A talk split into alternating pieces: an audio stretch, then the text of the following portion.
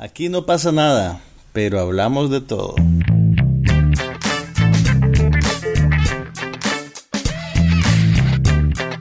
Un podcast sobre cine, TV, tecnología y todo lo demás.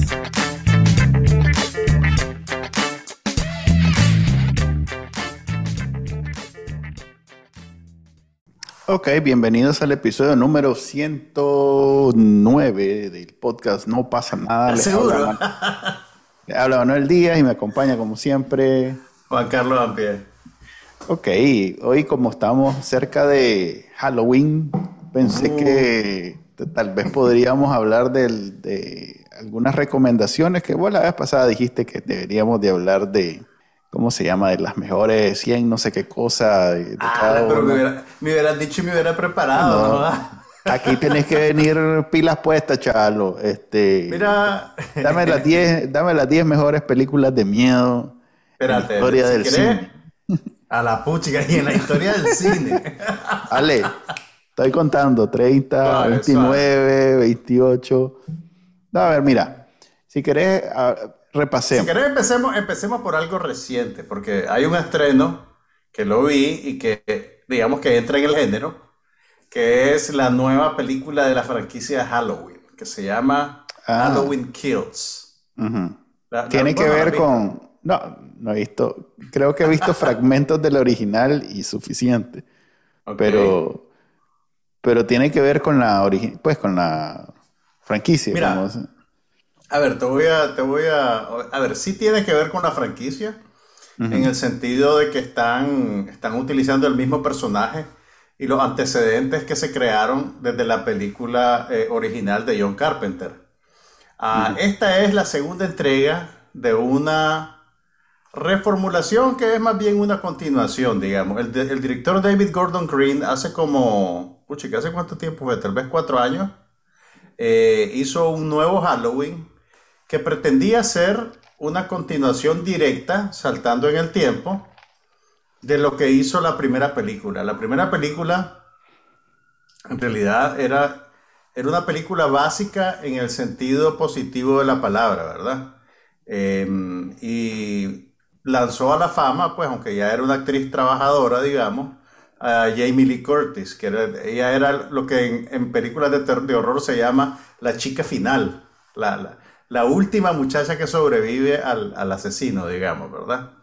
Entonces, eh, a lo largo de los años hubo varias reformulaciones y varias continuaciones de Halloween, que, pero que ninguna de ellas retomaba hasta donde, bueno, no, miento, en 1998 hubo una que se llamaba Halloween H2O, que retomaba el personaje de Jamie Lee Curtis y creo que incluso le daban un papel, pero ahora estas nuevas películas de David Gordon Green hacen de cuenta que eso no existió, digamos. Entonces, tenés que, este, tenés que como, que, que ac- acomodar muchos factores, ¿verdad? Pero, Ok, eso es lo mejor de todo, cuando las películas te hacen sí, no, eso- prepararte, estudiar, hacer... O sea, es que a mí eso no me gusta, pues, y que lo resiento mucho, pero, pero bueno. A ver, el- la continuación que hizo David Gordon Green estaba bastante bien, la que sacó hace tres años. Esta es una continuación, digamos, eh, completa, en el sentido de que empieza exactamente en el momento que la anterior termina, ¿verdad? Ok. Estamos hablando entonces- de Emily Curtis en ambas, ¿no? Sí. Eh, ¿Y Jamie cómo Curtis, hacen esa magia? Ella está viva todavía, Manuel. No, yo sé. Pero, pero digamos que está un poquito más eh, Es que no, adulta. eh, o sea, es que el tiempo ha pasado también en las películas. ¿me ah, ok, ok, ok. O sea, no, en, en el... no empieza, no, no empieza exactamente después No, que no, no, termina cuando la... yo te dije que esta empieza donde termina la anterior, me refiero a la que se estrenó hace cuatro años. ¿Ya me Ah, entendés? ok, ok. ok. En esa, en esa película, lo que pasa es que confusamente también le pusieron Halloween o le pusieron Halloween Returns. Bueno, en esa película, el personaje de Lori, que es el personaje de, de- de Jamie Lee Curtis, es una, ya es una señora mayor que vive como reclusa en una propiedad rodeada Ya de no- un montón de cámaras. Ya no enseña nada, no... No, es no, no, ese- no, no, no es ese, no es ese tipo, ya, ya no es. Ese componente está bastante moderado, pues, porque culturalmente también el, el- el- el- el clima ha cambiado. ¿Me entiendes lo que te quiero decir? Sí, sí, sí. Entonces, eh, Lori, pues, es una mujer de sesenta y pico de años que vive como reclusa en una propiedad pseudo rural. Eh, ha tenido muchos problemas psicológicos como sobreviviente de los eventos traumáticos de, de la primera película. Y tiene una relación complicada con su hija, que la interpreta Judy Greer, y con su nieta. Ah, entonces, lo que pasa en esa película anterior es que están trasladando a Michael, el asesino de Halloween, de una institución clínica a otra. El Michael autobús sufre un accidente. Myers. Michael, Myers. Exacto. Imagínate cómo, imagínate cómo es de poderoso el, el, el Sí, porque no que sin visto. haber visto la película sabe eso. Y, y yo, que no me acuerdo nunca de los nombres, me acuerdo de ese. Sí. Por alguna razón. Pero bueno, el- la cosa es que Michael escapa en un accidente de tránsito, el bus donde lo llevan se voltea y regresa a su pueblo natal para seguir matando gente. A para seguir matando gente, ¿verdad? Entonces, Ok. eh, de- despacha a unas cuantas personas y también, irónicamente, en la noche de Halloween. Entonces mata a unas cuantas personas y después encuentra el camino hacia la casa de Lori y tienen un, un enfrentamiento. Y la película termina, aquí vienen los spoilers, ¿verdad? Con Lori, creye- Lori, su hija y su nieta creyendo que lograron matar a Michael. Pero, Pero, pero no. faltan dos películas más, o sea que no lo lograron claro, matar. claro. Me recuerda. ah, Dale, termina. Y en ese punto empieza esta nueva película que se llama Halloween Kills. Mira, ahorita hay un debate interesante en, en- en- en las redes sociales con algunos críticos de cine sí, que, que yo sigo, Ujú. donde están empezando a manifestar, digamos, cierto cansancio con las películas de horror que pretenden ser demasiado alegóricas. ¿Me entiendes? Demasiado simbólicas. Una de las virtudes del Halloween original era que era una película bien básica, pues dramática y narrativamente era una película súper económica eh, y, y lo que tenía de, de- de- de- y su principal riqueza estaba en la manera en que Carpenter usaba la cámara. Eh, incluso yo te invitaría a que vieras por lo menos la, la escena inicial de la primera película. Esa es la escena ducha. inicial. Ah, no, ese es Psycho. No, esa escena es famosa porque es uno de, los de los usos de la, de la Steadicam, de la cámara a, a mano, mucho eh, más efectivo. Bueno, no- no, es difícil hablar en superlativos, pues, pero es la manera en que usan la Steadicam en esa toma, en esa primera escena de la película, eh, eh, es una cosa que, que le ganó, digamos, a la película su su estatus de clásico del género. Eh, realmente es una cosa, es súper interesante, extraordinario. De alguna manera, la, la serie no ha podido duplicar ese nivel de, de, de creatividad en el uso del lenguaje cinematográfico, pues. Y, y- Ok. y en eso de, de- reducir el horror a sus elementos más básicos. Ok, Entonces, pero- esta película... No, dale, termina. Es que estoy esperando Entonces- para poderte. Esta película que se estrenó ahorita, eh, digamos que hace exactamente eso que los críticos están resintiendo. Eh, se, quiere convertir en un comentario social sobre el momento cultural que está viviendo los Estados Unidos, de alguna manera, ¿verdad? Ay, no me digas. Eh, No, no, entonces, o sea, a ver, ¿qué te, qué te puedo decir? ¿Cómo te lo digo? Ok, el- el- el- la, la historia contenida en el enfrentamiento entre Lori y Michael, o Lori y cada una de sus víctimas, pasa a convertirse en una lucha eh, colectiva, digamos, en la cual el colectivo, el, el- el- el miedo saca lo peor de la gente, ¿me entendés? Entonces hay, hay una subtrama que tiene que ver con un linchamiento, eh, con un hospital donde hay como un estado de sitio. Ya. Pero, o sea, yo, yo te puedo dejar pasar eso, pero lo que a mí me parece que es desafortunado en la película es ciertos juegos que hacen eh, con el tiempo. Eh, la peli- al principio cuesta un poquito ubicarte porque la película mete un flashback de un personaje secundario que supuestamente estuvo presente en los acontecimientos de hace 40 años. Entonces, eh, eh, eh, al principio es un poquito confusa, pues. Yo, honestamente no, había, no vi la película anterior, o sea, la vi hace 3, 4 años cuando salió, y no tenía muy presente, o sea, te, te acordaba de grandes rasgos de lo que pasó, ¿me entendés?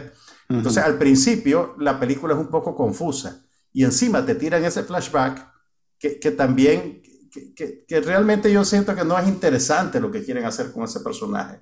Y te diría que es un poco redundante también. Eh, ok, pero a ver, tal vez por, porque la, el, ensayo que hicimos el día de ayer y hoy más temprano de este podcast, porque la producción exige que nosotros nos reunamos tres veces previa a la grabación. Tres veces previa, sí. Tenemos un equipo de, de investigadores y analistas.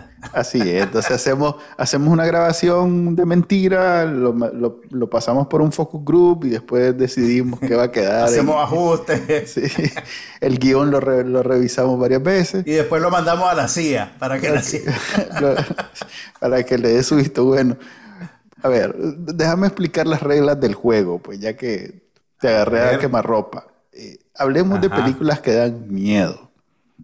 Todo lo que me acabas de decir, no, en ningún momento me dices si te dio miedo o no. Por ejemplo. Vos reducís, vos reducís todo al.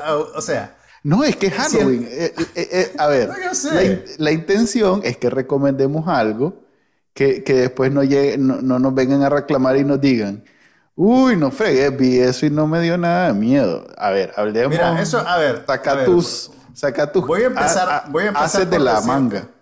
Ok, mira, te, te voy a decir algunas de las mejores películas de horror en mi criterio.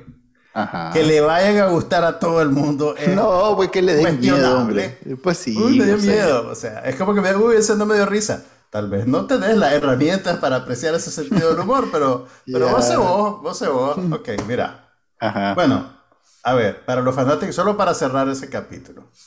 Para los fanáticos de Halloween, si están comprometidos con la franquicia, probablemente van a ver la película. No es la mejor película de Halloween, pero... Hay como 20 franquicias más famosas hoy en día. Halloween fue famoso en los 80, supongo. De horror no sé si hay más franquicias, si hay muchas franquicias ahora. Uh, sí, la de la muñeca esa que vos ves a cada rato. Ah, el conjuro. Pero no, no, te diría que incluso con sus debilidades, esta franquicia es más interesante que lo que hace el conjuro. El, conjuro, el conjuro y la muñeca Anabel son, son bien mecánicas, te diría yo. Ok, es puro efecto de sonido el, susto. Exactamente, o sea, mm. anticipación, efecto de sonido, un shock visual. Anticipación, efecto de sonido, un shock visual. Que, está bien, pues, ¿me entendés? Eh, hay algo, a ver, el, horror funciona un poquito como la risa, ¿me entendés? Hay algo... Espérate, déjame terminar. Déjame terminar. te, lo voy a, te, lo voy a, te, lo voy, a poner un ejemplo gráfico, ¿ok? Si alguien se tropieza con una cáscara de banano, te da risa. Mm. O sea, hay un, hay un reflejo. Ok, hay un sí, es un reflejo. hay, hay, un reflejo, ¿me entendés? La disrupción de la expectativa es, te genera esa reacción, ¿verdad? O sea, va una persona caminando, es una persona muy seria, o sea, no te imaginas que algo así le va a pasar se resbala, se cae, se ve ridículo, te da risa. De alguna manera, el horror funciona también de una forma parecida. Te enseñan una cosa chocante, vos tenés una reacción, ¿verdad? Que te da miedo, o te proyectas en la víctima, o anticipas que algo te puede pasar a vos, y eso te da miedo. A diferencia de la risa, no hay una manifestación física, a no ser que, ¡ah! que, te asustes y que, y que de verdad brinques en el asiento, pues, pero a, eso es a lo que me quiero, me refiero, ¿verdad? Entonces, ok. Entonces, el, horror yo te diría que no necesariamente está casado con la necesidad de generar esa reacción física. Además, o sea, puede hacerlo, pero su medida de éxito no depende únicamente de eso. Eh, el, horror también te puede generar, a ver cómo te lo digo, que cuál es la palabra correcta. Eh, te puede generar angustia, te puede generar eh, eh, cierto, cierto malestar, pero son emociones que cuando, eh, que en el marco de la experiencia de una película no, no, no, no, se traducen en sufrimiento para vos, ¿me entendés? Eh, es como contemplar una, una experiencia eh, y vos estás reconfortado porque en algún nivel sabes que eso no te está pasando a vos y que no te va a pasar a vos. eso es lo que nos permite disfrutar de las películas de, de horror. Eh, dicho esto... Ahí estás como, este, a ver, a ver, ¿cuál es la palabra? Racionalizando eh, mucho que en el momento es espontáneo y que no estás pensando en eso. Pues si te da risa o te da miedo, ya que estamos hablando de reflejo. Es lo que te digo, pues hay, por, una reacción. Por definición, son algo que no, no, no, no calculás, no pensás, voy a reírme, voy a, me va a dar miedo. lo que te quiero decir es que hay, lo que te quiero decir es que hay, hay, muchos factores que entran en juego, pues, ¿me entendés? Que operan eh, en diferentes niveles. Ahora, también algunas de las películas que te puedo recomendar yo, que tal vez son más viejas, eh, tienen una relación distinta con el ritmo, con el tiempo. Entonces, eh, alguien que, digamos, que su referente de horror es el tren a Busan. ¿Vos viste el tren a Busan? No. Es aquella película de zombies hecha en Corea del Sur hace como ocho años, que es muy buena. Ok, el tren a Busan y casi todas las películas de zombies recientes tienen un ritmo súper acelerado. Pues el zombie, que antes caminaba así lento, lento, lento, de repente ahora es un, es un sprinter, pues podrían ser... Oh, como, como zombie, ¿cómo es que se llamaba? La de... Ah, la, que hizo Brad Pitt. La, única de zombies... ajá, en la Guerra Mundial World C, correcto. World C. Ok, entonces mira, por ejemplo, comparar los zombies de La Noche de los Muertos Vivientes original de George Romero con los zombies de Guerra Mundial Z.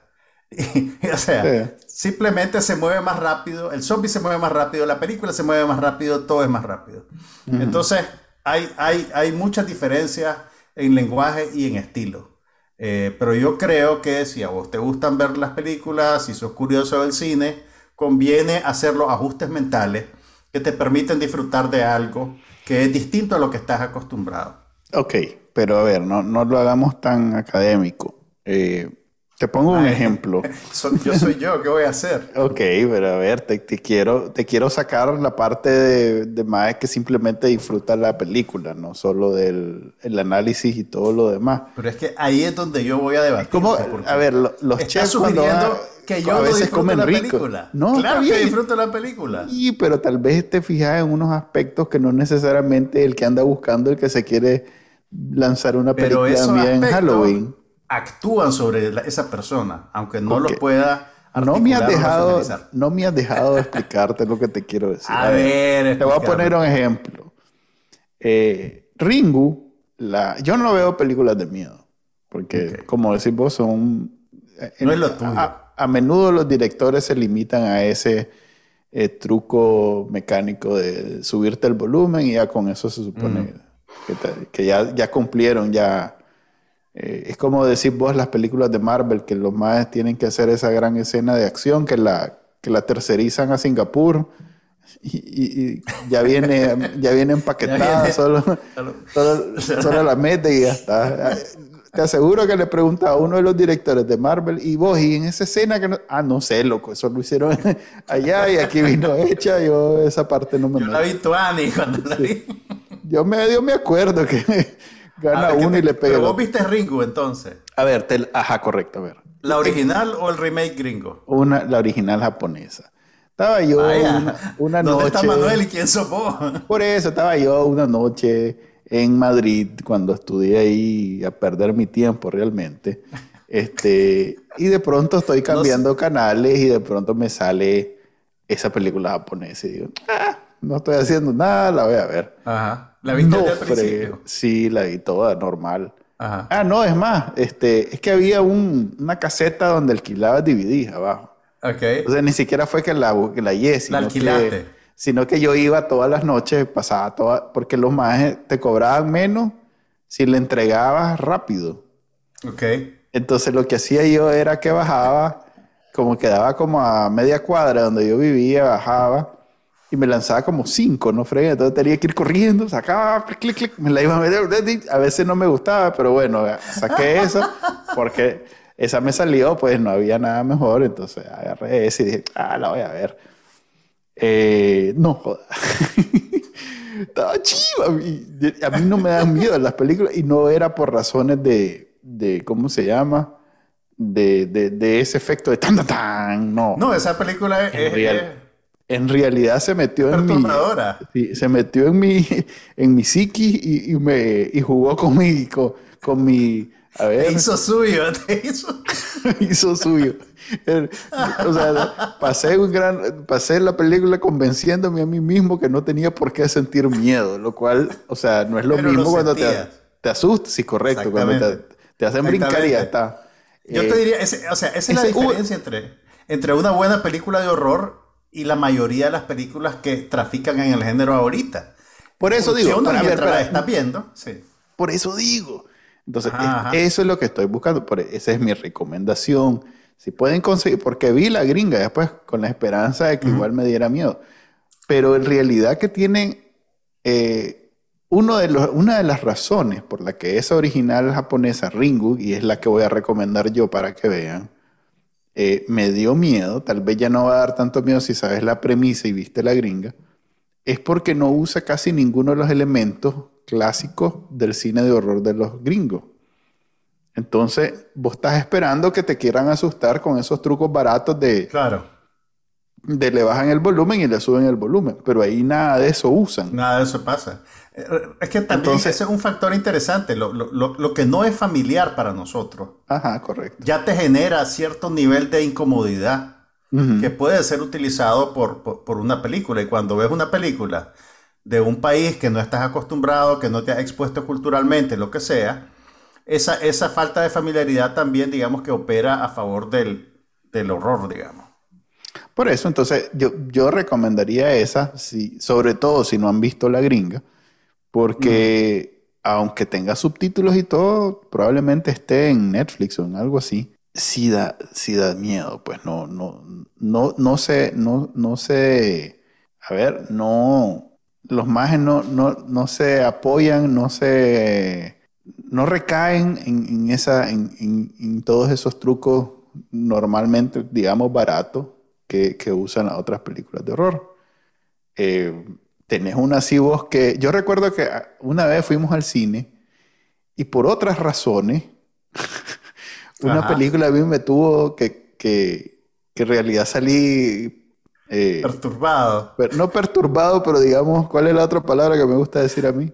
Compungido salí del cine. compungido sobre fue la porque- condición humana. No, no, no, es una película de horror, pero fue por otra razón. Fue porque fuimos antes a comer a Pizza. a Pizza, a Papayons. Y esa mantequilla que usan en Papayons siempre tiene un efecto.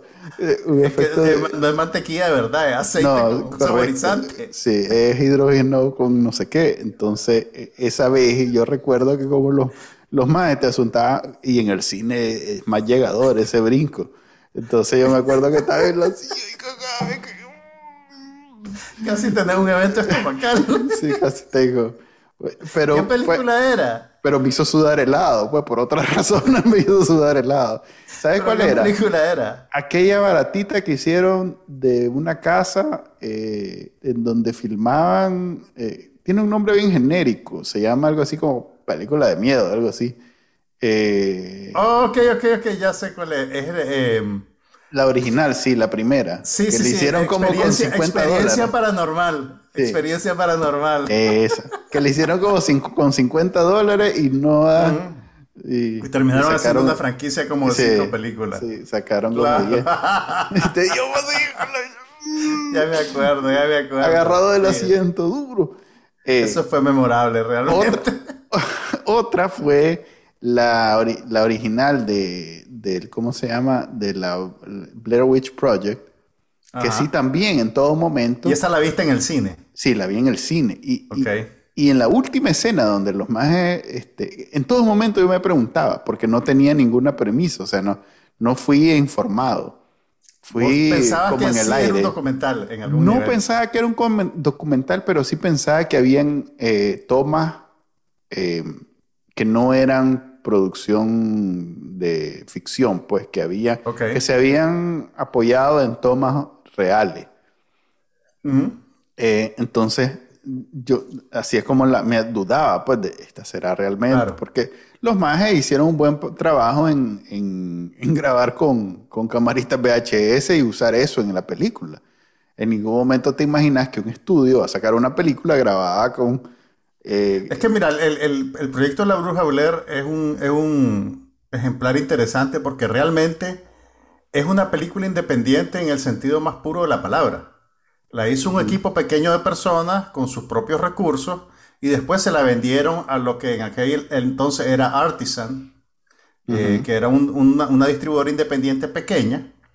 Y Artisan básicamente rompió el banco con esa película. Fue un fenómeno de taquilla y, es una película eminentemente barata. No me acuerdo cuánto costó, pero podrá haber costado 50 mil dólares, ya incluyendo la impresión en film, pues, o cosas así. Correcto. Entonces, eh, esa película, en la última escena, el mae que tenía delante pegó un brinco y me empujó a mí. Entonces para mí fue tipo cuando aquí vas a esas películas, a, esa, ¿cómo es que se, cómo es que le llaman? DX, algo así, que lo, el asiento se te mueve, sí, que el asiento se te mueve, que hay agua, que no sé qué. Entonces con el brinco del maje, yo pegué un brinco también porque sentí que el, el, cuando ella enseña, pues la magia aparece y bueno, no la quiero contar porque... Es que, a ver, eh, es que realmente no te la enseñan. Lo que no por eso, pues, pero cuando aparece, en el momento, el madre brincó y entonces me hizo brincar a mí. Pues, mira, ese, e, e, esa película, o sea, tuvo sus secuelas y todo, pero realmente el, primer encuentro con la película y la película misma es una cosa tan sui generis que es imposible de, replicarlo, ¿verdad? Sí, sí. Eh, y, es un buen ejemplo de ver eh, cómo, cuando hablamos de Halloween, de la primera, yo te hablaba de la economía de los recursos esta película es un buen ejemplo de cómo con pocos recursos podés generar esa reacción en el público. Y el final de la película, pues sin spoilearle mucho a nadie, lo horrible que pasa es que básicamente una cámara se cae. Y vos estás viéndolo desde el punto de vista de la cámara. ¿Te acordás de eso? Sí, sí, que los más es, una, cosa tan simple, pero, pero en el contexto de la película es tan terrible lo que eso implica que, es como, digamos, el cierre perfecto para, todo lo que viste antes. Mira, el, proyecto de la Bruja Blair es un buen ejemplo. Tu experiencia con, el aro se parece bastante a la experiencia que yo tuve la primera vez que vi El Resplandor. Ah, ok, entonces puedes recomendar esa. mira, yo vi la primera vez que... Te asustó los frijoles, ahí sí. Mira, yo, yo cuando era chiquito, eh, cuando era un niño, yo siempre tenía curiosidad de ver las películas de grandes. Y me acuerdo cuando estrenaron El Resplandor en los cines, que era para mayor de 12 años, entonces yo no pude entrar. A la gran puchica, en serio. Sí, era para mayores de 12 años. No debería haber sido como para mayores de 21. De 18. No, había mayores de 21. Las películas eran mayores de 12 años, mayores de 18 y todo público. Mm. Era para mayores de 12 años, no la pude ir a ver, entonces yo tenía esa espinita en el corazón, ¿verdad? Entonces, en aquel entonces, el sistema sandinista de televisión era ávido practicante de la piratería. Ah, sí. Entonces, te presentaban películas relativamente recientes. En aquel entonces, el tiempo que pasaba para que una película fuera del cine al video eran tal vez 3, 4 años. Entonces, cuando yo tenía como 11 años más o menos, dieron el resplandor un sábado en la noche en el canal 6. Ah. Por algún motivo, mi papá y mi mamá andaban en alguna fiesta, mi hermano no estaba en la casa, prácticamente yo estaba solo, ¿verdad? Y la televisión estaba al fondo de un pasillo. Y, ahí, me senté, pues. ahí me senté a ver el resplandor a las 10 de la noche en una casa vacía. Fue una experiencia memorable, pues. Y de hecho, he revisitado la película un montón de veces Puchica, no, no te podría decir cuántas veces la he visto y la he visto en todos los medios. La, la vi en DVD, la vi en VHS, en Betamax, la he visto proyectada en 35 milímetros, la he visto proyectada en digital. La he visto unas 10 veces. Fíjate que yo solo la he visto una vez y mal pista. No, no te podría eh, decir que... Yo, mira, es una película bien interesante. Pues, obviamente es un clásico, una película de Kubrick, pero es el tipo de películas que la lees, cuando vos la ves en diferentes etapas de la vida, encontrar otras cosas, pues, y la lees de otras maneras. Es una película bien rica en ese sentido. Y es como la antítesis de esas películas que solo existen en el plano de generarte una reacción física momentánea. es una cosa mucho más elaborada, más complicada. Entonces, bueno, yo por fuerza recomendaría El Resplandor. Una película más reciente que, que, ya viejo me generó esa reacción, que tal vez no es tan buena como El Resplandor, pero sí es efectiva es el, el Babadook. Esa probablemente está disponible en Netflix. Ah, vos la recomendaste hace como seis meses. No te la recomendé hace como seis años. Ah, ok.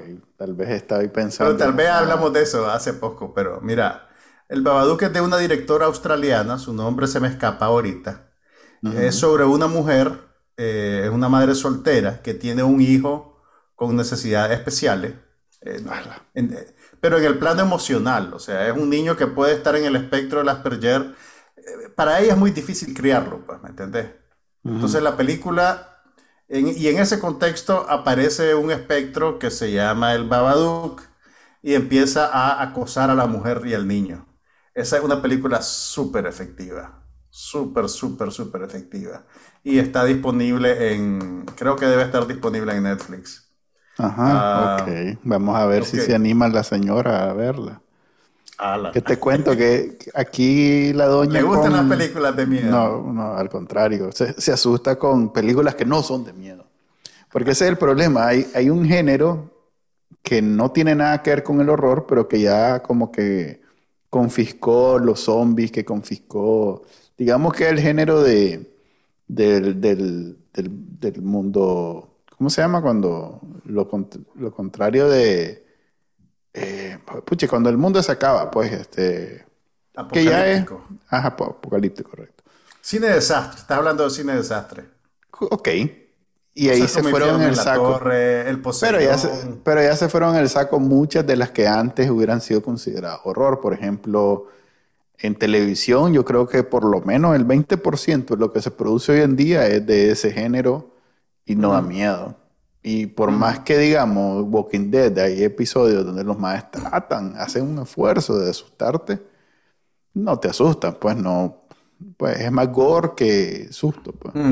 Sí. Entonces. el, el, el, gore tiene su lugar, pues yo no te di, yo no te di, yo no lo descarto. Ok, no, pues sí. Interesante de gore. Pero no da miedo, pues da guacala, o sea, uy, la tripa. Depende de cómo se usa, depende de cómo se usa, pero mira, hay, hay, películas de horror que vos las estás viendo y vos decís, esto no está bien, o sea, esto...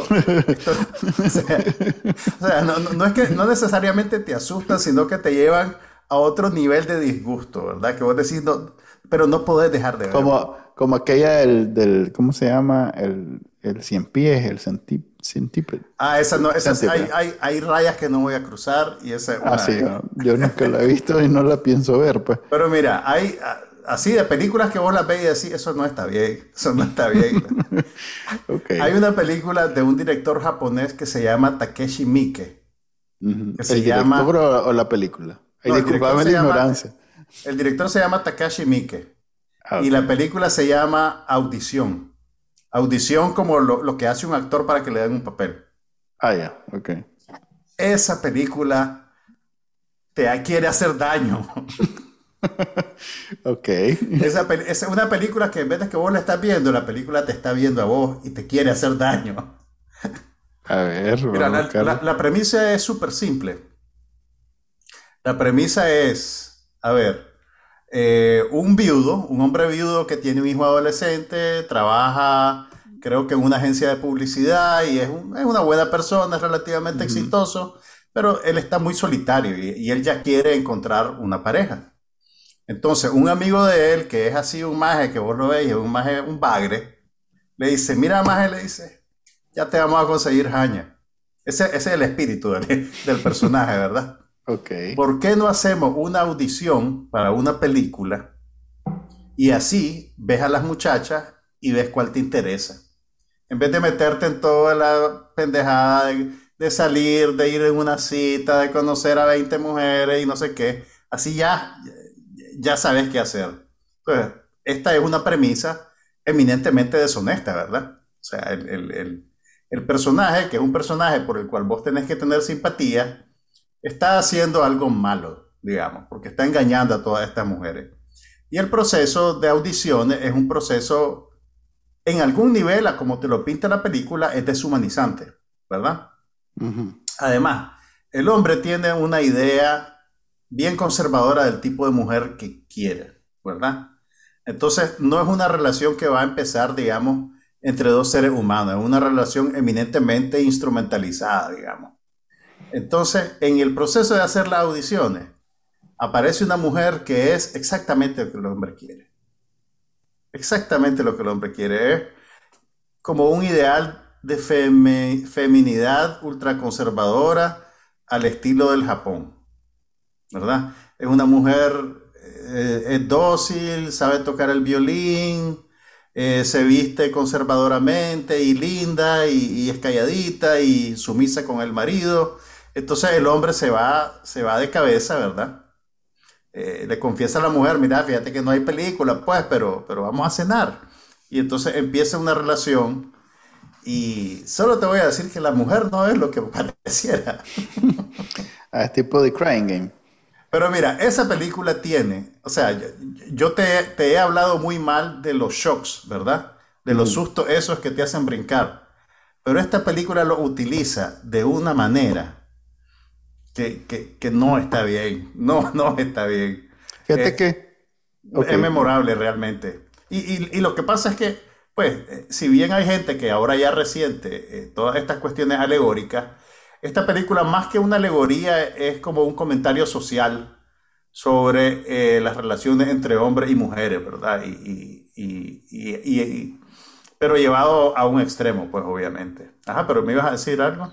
Nada, te iba a decir que yo recuerdo cuando era chavalo, estaba viendo lo, que decía de Audition, que, que habían películas así como famosas, El, el, Exorcista, Los Niños del Maíz, que hablaban mis amigos, mis, mis primos, y como, ala, qué miedo, que no sé qué. Y yo después las veía y no necesariamente sentía miedo. Supongo que porque las veía algunos años más tarde. Eh, pero sí me gusta, o sea, yo no veo películas de miedo, pero sí me llama la atención eh, si una película realmente va a, va a hacer el esfuerzo y va, a ir más allá de simplemente el clan, clan, clan. Entonces, hasta yo estoy animado de ver esta audition, la otra que mencionaste. Estaba viendo una que se llama Threads, ¿sabes de ella? Que supuestamente también es muy... ¿Cuál es esa? ¿Con quién es? Eh, solo que es una de las películas que más miedo da. ¿Según eh, quién? Según un post de Reddit, eh, ah, ah, pues debe ser cierto. a ver, te la, te la describo. Eh, los efectos de una, un holocausto nuclear eh, en Inglaterra. Ala, sí, pareciera como que realmente no es. Pero que son perturbadoras. Pues, por ejemplo, threads, como, como hilos. Oh, ok, ok, ok. Fíjate que me suena. Creo que leí sobre ella. Y hay una que definitivamente todo el mundo dice que nunca la vean ni por fregar, pero esa no es de miedo. Pues esa Saló, que es una, película serbia. Esa, no, no, no, no, no. Saló o Los 120 días de Sodoma es una película de Pasolini. Eh, y es una... Ay, no, perdón. Irreversible, Saló y una ah, Serbian Film. La Serbian Film es la película en sí. Serbian Film, no, a, esas son tres películas distintas. Sí, correcto, son tres películas el, el Serbian Film, que esa tampoco la voy a esa, esa sí no la voy a ver. Eh, Pero no son de miedo. Sobre ella. No es de miedo, no, no, no. no son, son, simplemente perturbadoras en el sentido. Son películas perturbadoras. Eh, psicológico, pues. Irreversible es una película de Gaspar Noé que se hizo infame, lo contrario de famosa, pues, porque tenía. Eh, una escena bastante gráfica en la que un personaje interpretado por Mónica Bellucci era víctima de una violación. Eh, y ese era como, estaba literalmente en el centro de la película. Eh, pero es una película, o sea, una película chocante, pero es una película que, que, que, si sos un cinéfilo tenés que ver. Saló los 120 días de Sodoma también es una película chocante, pero es una película importante también y es una, es una alegoría sobre el fascismo en Italia eh, descomunal. eh, pero no son películas de horror. Hay cosas que te horrorizan, pero no son de horror. Eh, mira, El Exorcista es un ejemplo interesante porque, a ver, hay, hay, algo en el género de horror que demanda complicidad de la audiencia, ¿verdad? Entonces, si vos vas a ver una película de horror con la actitud de que, de que querés que te... a ver, aquí estoy, a ver, asustame, pues, ¿qué es lo que vas a hacer?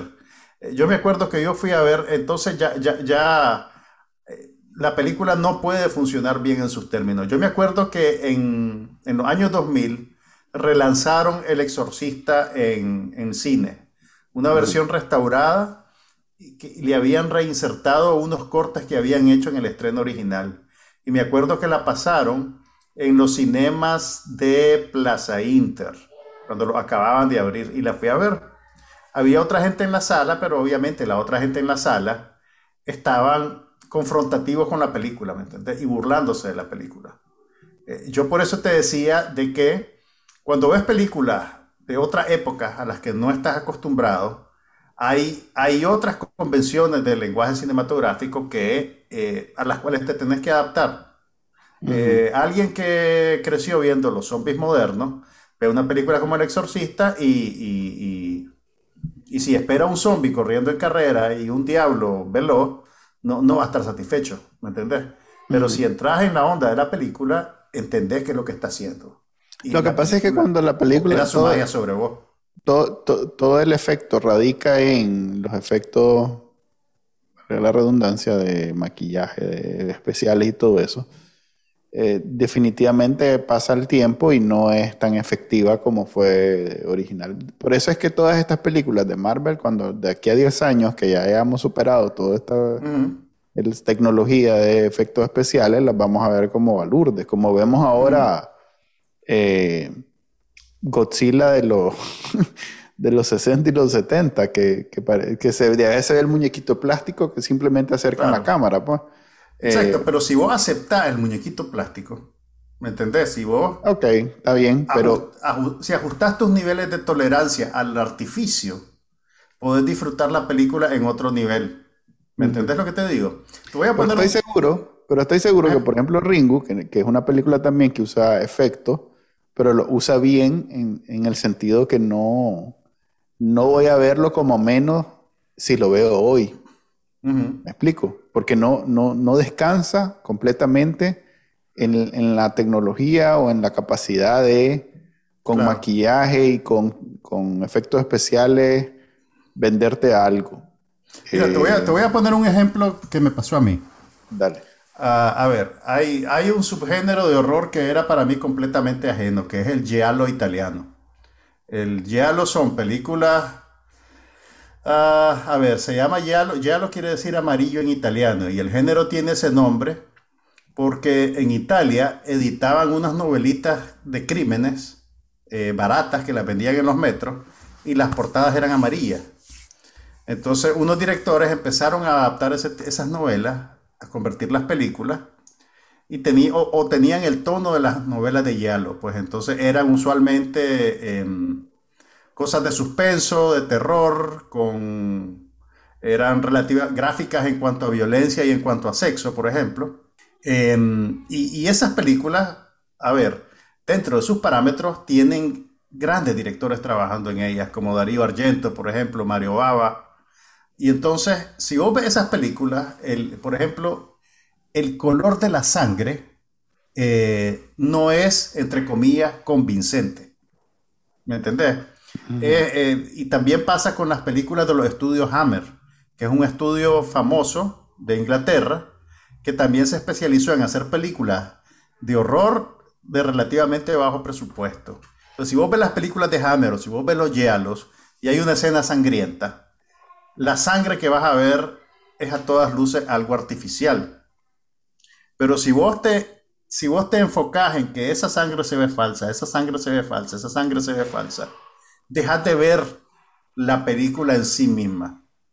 Entonces, a eso es a lo que me refiero cuando eh, te digo que el espectador contemporáneo, a la hora de buscar películas del pasado, especialmente en géneros como este, tiene que hacer como un poquito de ajuste de, su, de sus filtros, por así decirlo. Eh, y te diría, pues, el Giallo, una vez que yo logré ver suficientes películas y entender lo que estaba haciendo, eh, te, das cuenta, pues, que, es un, que puede ser un producto cinematográfico eh, extraordinario, pues, y realmente hay... Las, las, primeras películas de Darío Argento, por ejemplo, son, son increíbles, como La Suspiria original. Que Suspiria no es de sus primeras películas, pero pues ahora ya es una película es un clásico legítimamente. Tenés Suspiria, tenés, eh, ¿cómo se llamaba la otra? El gato de nueve colas. Uh, tenés, hay una que se llama ay, Rojo Profundo o Deep Crimson o Deep Crimson otra. Pero bueno, Darío Argento es un, es un buen exponente del horror también y, y, de ese género en particular del de, giallo. Otra que recomiendan es The Haunting, 1963 en blanco y negro. Esa es la original. Bueno, mira, esa está basada en una novela breve de Shirley Jackson. ¿Qué, requisito es que no hay brinco, no hay efectos de sonido, es puro, o sea, es puro convencerte que... Mira, hay algunas cosas eh, que eran novedosas para la época, e incluso fíjate que hay una versión eh, más reciente, basada en la misma novela y que tiene el mismo título, con la Catherine Zeta Jones y con Owen Wilson. Es de 1999. Y la Lily Taylor también, que no es una buena película. No. A todas lo sé. Pero The Haunting es un buen ejemplo. Mira, The, Haunting es también un buen ejemplo de, un, de una variante de horror que está conectada con la novela gótica. Ah, y la, novela gótica, eh, pues, creo que Cumbre Borrascosas califica, pero no es horror. Pero la novela gótica tiene ciertos eh, referentes, como el, un protagonista femenino, eh, una casa gigantesca que parece que se va a tragar a la gente, eh, convenciones sociales que, que, encadenan a los personajes en, roles en los cuales no se sienten satisfechos. y The Hunting es un buen ejemplo de eso. Otro ejemplo de horror gótico que, que también te lo recomendaría es una película que se llama The Haunting, que está basada en una novela de, Henry James. Hablamos de eso hace unas cuantas semanas por la serie de The Haunting of Hill House y The Haunting of Bly Manor. Eh, The Haunting of Bly Manor es una adaptación más reciente de... Eh, no, The Innocence se llama, perdón, no es The Haunting, The Innocence. Sí, la, The Haunting es la que yo acabo de, Sí, The Haunting es la que vos acabas de ver, pero eh, The Innocents es una adaptación de la novela, una novela breve de Henry James, que es un tronco de película de horror. Y, esa tiene, tiene unos dos sustos, por así decirlo, que, que, que te, te, te, paran los pelos. Pues solo con acordarme. ok, he, dicho varias y vos mm, solo recuerdas. Ya te dije, a ver. El Resplandor, El Exorcista, no, Audition, pero esas todo estoy, estoy, hablando de películas que sí son buenas y que no andan, no andan Todas las que he dicho son clásicos. Ok, entonces, a ver una que no es tan vieja y que también entiendo que... A ver qué me puedes decir. It Follows. Ok. Mira, It eh, Follows es una película independiente que salió tal vez hace unos ocho años, más o menos. Y, es el tipo de película que no te termina de explicar exactamente lo que está pasando. Y esa incertidumbre abona al, efecto del, horror. No, me puedo acordar del nombre del director, pero es una película súper interesante. David Robert Mitchell. Ok. Esa película vale la pena que la busquen. También está The Witch, que además tiene la, la bondad de que es la película que puso en el mapa a Anna Taylor Joy, la actriz de The Queen's Gambit. Hay una que recomienda que se llama Hereditary. Hereditary. Oh, ok. Mira, hay un nuevo, hay un director. Ari Aster. Ari Aster, que ha hecho dos películas eh, de horror notorias. Está Hereditary, que es una buena película. Son películas, fíjate que a mí me sorprendió cuando la vi porque es una película bien densa. Eh, o sea, eh, eh, tiene un estilo bien particular y es bien diferente a todo lo que pasa por horror en, esta época. Pues es un horror bien novelesco, bien denso y bien despiadado. en el sentido de que no te, no te deja pues ni, un ápice de, de, esperanza en la humanidad, ¿verdad? Hasta sus propios héroes son, son, son personajes fallidos en algún nivel, ¿me entendés? Porque incluso pues, en estas películas de Anabel y, El Conjuro, tenés a los protagonistas, pues, que son esta pareja de, buenos, de cazafantasmas, que vos sabés que son buenas personas, que están luchando contra el diablo. En, en, las películas de Ari Aster eso no existe. No existe porque los personajes son más complejos que eso. Eh, Hereditary es un buen ejemplo. Y también está Midsommar, que es la siguiente película que él hizo. Es protagonizada por la actriz esta que, que sale en Black Widow, la que hace el papel de la hermana de, de la Scarlett Johansson. Exactamente. Midsommar, además, es la antítesis de la película tradicional de horror estéticamente, porque todo pasa de día, bajo la luz del sol. Porque la, se llama Midsommar porque es Midsommar, porque la palabra está en sueco. En Suecia hay un festival que tiene lugar exactamente a la mitad del verano, en el equinoccio del verano, creo que se dice, que es un, día completo donde el sol no se pone en 24 horas. Entonces, Florence Pugh interpreta a una muchacha eh, emocionalmente traumatizada que tiene una mala relación con su novio, tiene una relación codependiente, y el novio tiene un compañero de universidad que lo invita a ir al festival de Midsummer de su pueblo, un pueblo rural en Suecia. Y la muchacha va con él, a pesar de que no es bienvenida, y en el festival pasan cosas. Pero ese es un buen ejemplo también. y entonces, una película reciente. Eh, y yo creo que recomendaría también algo que sí he visto y que sí me parece que, da, que va más allá para los que no quieren solo ver una película, que quieren binge una serie completa, una temporada, eh, Bear Evil. Eh, mm, ok, he leído cosas buenas, pero no la he visto. Sí, Evil, la, de, la de los, del matrimonio King, que hizo The Good Wife y después The Good Fight. Eh, es, es muy buena, no solo en el sentido de que sí da miedo, sobre todo porque no es solo efecto, digamos que es una serie con muchas capas y una de ellas es eso. Es un poquito eh, como la dimensión desconocida, ¿verdad? En el sentido de que es una antología y son historias más o menos como aleccionadoras en algún nivel. No, son, es un arco. De hecho, es un arco, ok. Hay de hecho, recurrentes. Sí, y no, y ah, la historia es recurrente. O sea, yo a veces me encuentro perdido, por eso digo que es excelente para ver la corrida, para ver binge watching, porque yo me encuentro perdido de cosas que pasaron en tres, cuatro episodios anteriores que como las veo un mes después. No te acordás. No me acuerdo. Entonces pierde cierta... Es menos rico verlo eh, porque te toca pausa y ir a ver, y ir a leer y no sé qué. Mientras que si vas corrido, mm. eh, me imagino que debe ser una experiencia mucho más agradable. Esa, esa serie unas seis horas de esa, te aseguro que lo vas a disfrutar. Me vas a hacer verla, maje. Sí, hombre, te lo aseguro. Verla. Mira, y también a la gente interesada en el horror, les tenés que recomendar por fuerza eh, The Texas Chainsaw Massacre, la original. Ok. La primerita que se hizo. Ese es un tronco de película. Fíjate que me, que me, me golpea porque la que quería ver era la, el remake con la con la muchacha. ¿Con la Jessica Biel? No, hombre. Con, con, la, con la reina de internet, ¿cómo es que se llama? De, este, la de True Detective. De, um, Alessandra Daddario. Alexandra Daddario. No, hombre, no, que, no, ¿por qué vas a hacer eso? Porque de la, Ese remake es como razón. del 2000 y pico, ¿verdad?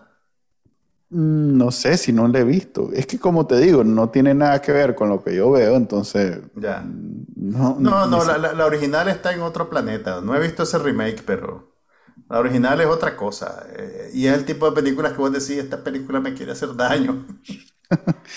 ok. La original, es, además que es eso, eh, he visto tantas referencias y tanto... Esta misma Texas Chainsaw Massacre tiene como 10 versiones. Tiene como 10 secuelas también, pero, pero mi punto es el siguiente. En, en este caso, así como con Halloween, el efecto de la primera película realmente no puede ser duplicado. Eh, ¿Me entendés? Y lo que hace que todas estas nuevas versiones subsistan es la primera película. Eh, por eso yo te diría, pues, si querés gastar dos horas en ver el remake de Texas Chainsaw Massacre, mejor anda a ver el original, que además es más corta. Dura como una hora y veinte minutos, una hora y media. Ok, ok. Entonces, si, lo tuyo es, eh, si, lo tuyo es, eficiencia de inversión del tiempo. okay. Mira, ahora que mencionaste la serie, estoy pensando yo en una serie que pueda calificar como horror. Bueno, eh, el, te diría que la, la, la, serie esta de The Haunting of... La primera serie que hizo ese director, The Haunting of Hill House, creo que es un buen ejemplo de una serie de horror hasta el último capítulo el último capítulo, eh, mientras más veo para atrás, más lo experimento como un desastre y una refutación de todo lo que la serie estaba tratando de hacer. Sí, vos lo comentaste en creo que hace dos, tres episodios que no... Sí. está bien. ¿Y esa está en Netflix? Esa está en Netflix.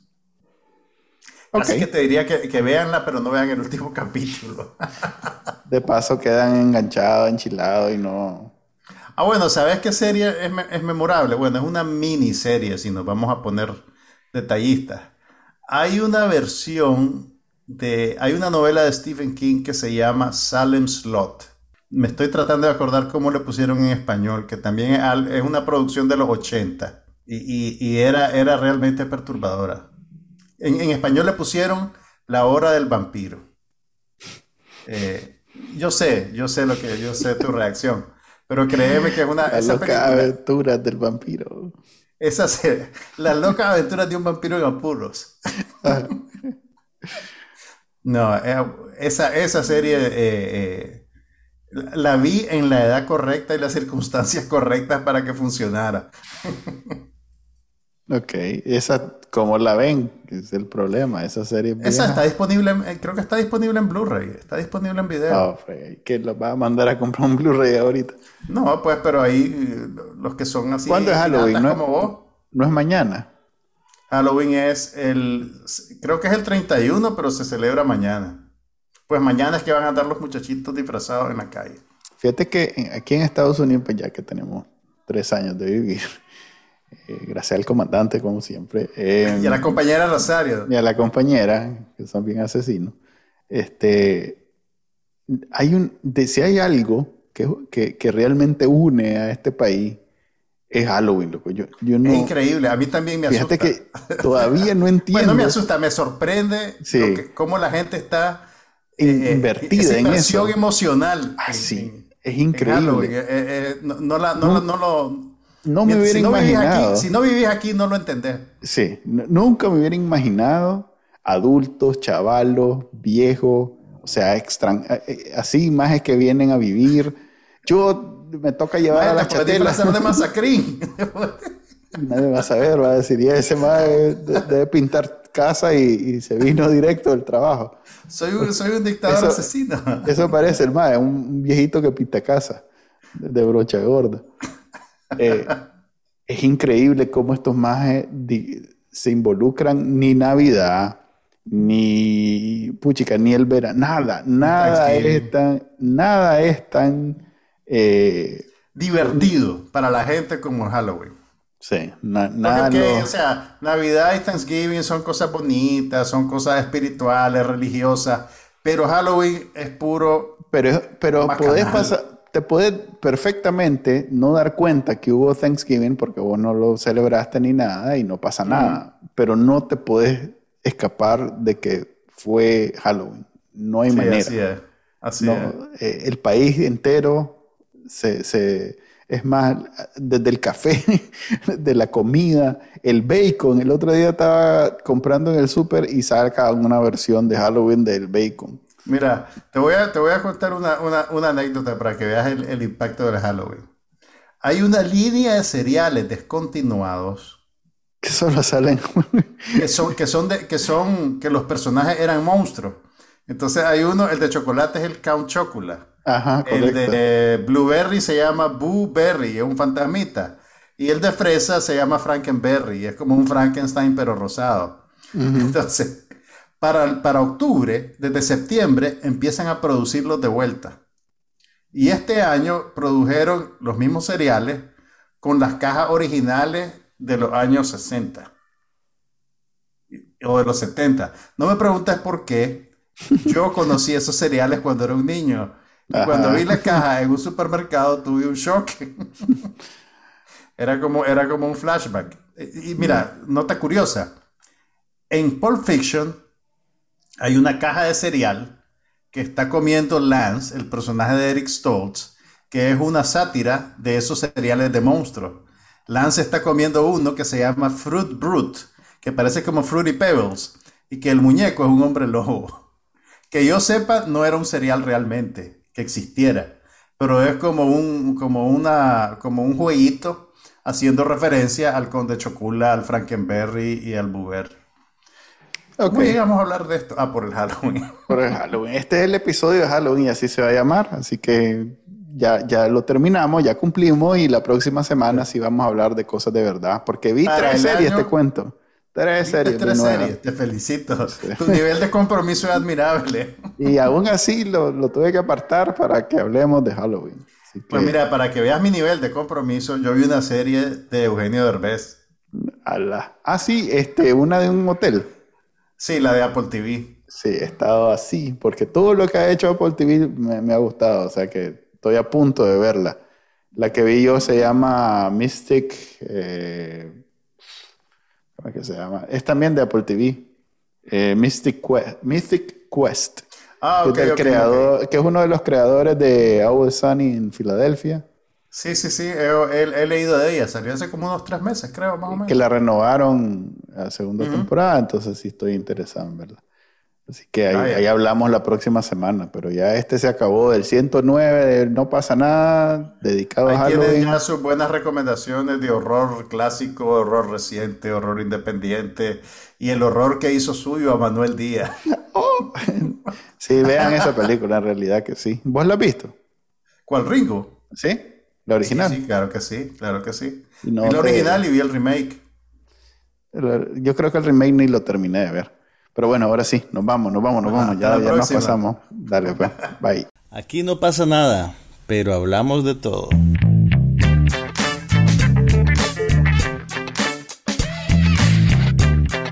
Un podcast sobre cine, TV, tecnología y todo lo demás.